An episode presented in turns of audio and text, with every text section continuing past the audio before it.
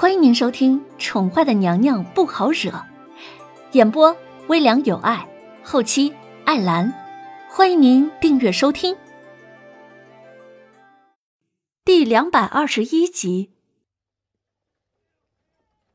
凌渊从钱庄出来之后，便进了一家卖胭脂水粉的铺子。他需要伪装，那就不仅仅是女扮男装了。掌柜的，将这几个东西给我包起来，谢谢。林渊淡淡的朝掌柜说道：“哈哈，啊，公子真是有眼光啊！这些东西都是本店新出来的货色，您看看呢，这些可都是姑娘们最喜欢的颜色。包起来吧。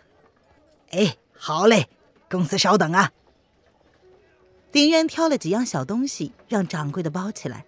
然后扔给掌柜的一两银子，掌柜的笑呵呵的替凌渊包好，亲自将凌渊送出门口。这战乱年头啊，生意也不好做了。像这么大方的公子，他虽然不是没有见过，但是这位公子气质绝佳，面容呢不能用俊美来形容，啊，是一种说不出的气质。掌柜的待凌渊的身子已经消失在视线之内，才转身回到了自己的铺子里。这时，一个长相普通的男子待掌柜的回到柜台之后，也走进了铺子。他开门见山的就说出了自己的来意：“掌柜的，刚刚那位公子都买了些什么？给我也打包一份。”啊，公子，呃，你要什么来着？掌柜的愕然。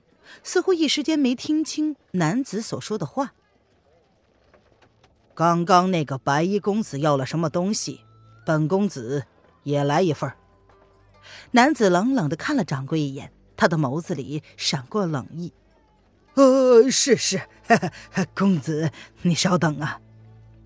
掌柜的心中一惊，将男子眼中的杀意看在了眼里，他连忙替这个男子将林渊买过的东西也准备了一份。今日这是什么情况啊？先是来了一个绝世男子，气质翩然若仙，现在又来了一个长相普通却胸如罗刹的男子。他今日莫不是要有血光之灾？嘿嘿，公公子啊，这是您要的东西。掌柜的十分害怕，将手中的东西交给他之后，便轻颤着。微微的蹲下了身子，一脸的防备。这是银子，够了没？男子冷冷的看了一眼手中的东西，随即从怀里掏出了一锭银子，二话不说的扔给了掌柜的。够，够，够了。掌柜的吞了吞口水，却是不敢伸手拿。男子闻言，勾唇嘲弄的一笑，二话不说，拿着手里的东西，他就走了。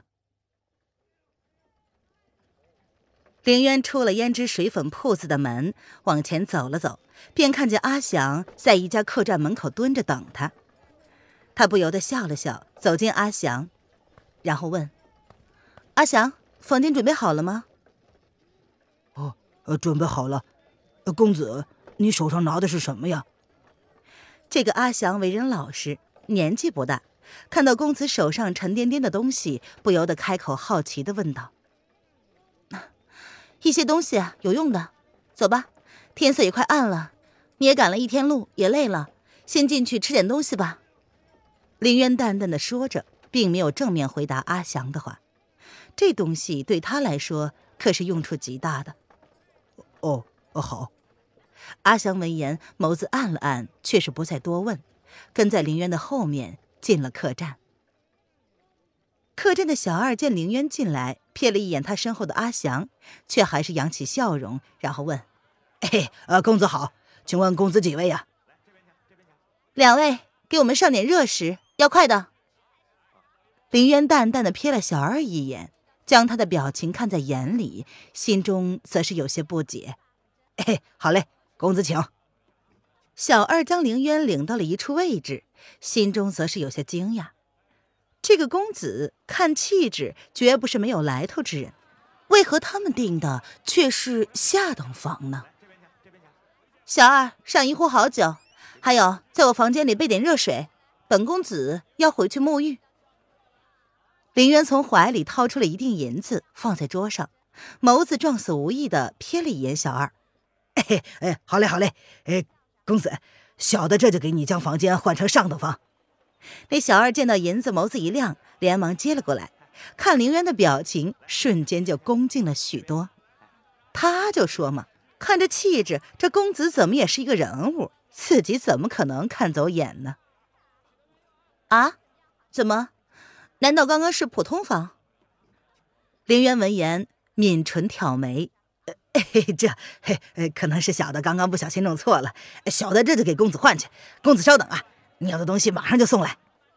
这小二呀也非傻子，不会当着凌渊的面驳了他的面子，笑呵呵的赔罪之后，便领着银子下去了。呃呃呃，公子，阿祥早已经红着耳根垂下了头，不敢看凌渊的脸。阿祥，你多大了？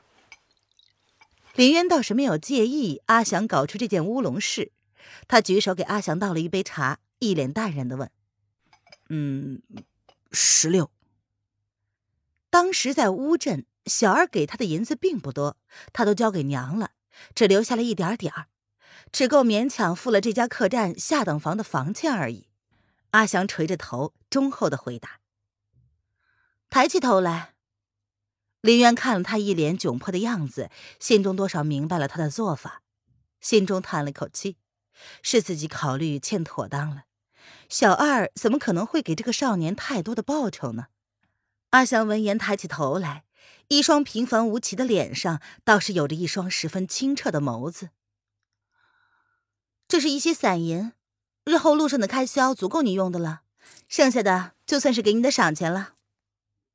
林渊将自己兑换的三百两碎银交给了阿祥，语气依旧是淡漠的说：“呃，公公。”公公子公子，这小二已经把报酬给我了。呃，这这，阿祥看着眼前那一袋分量十足的银子，顿时忘了刚刚的窘迫。